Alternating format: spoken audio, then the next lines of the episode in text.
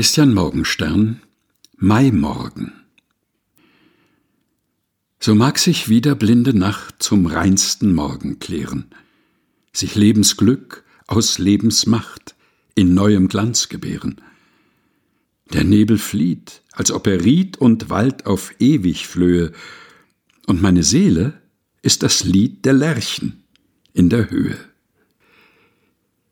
Christian Morgenstern Maimorgen Gelesen von Helga Heinold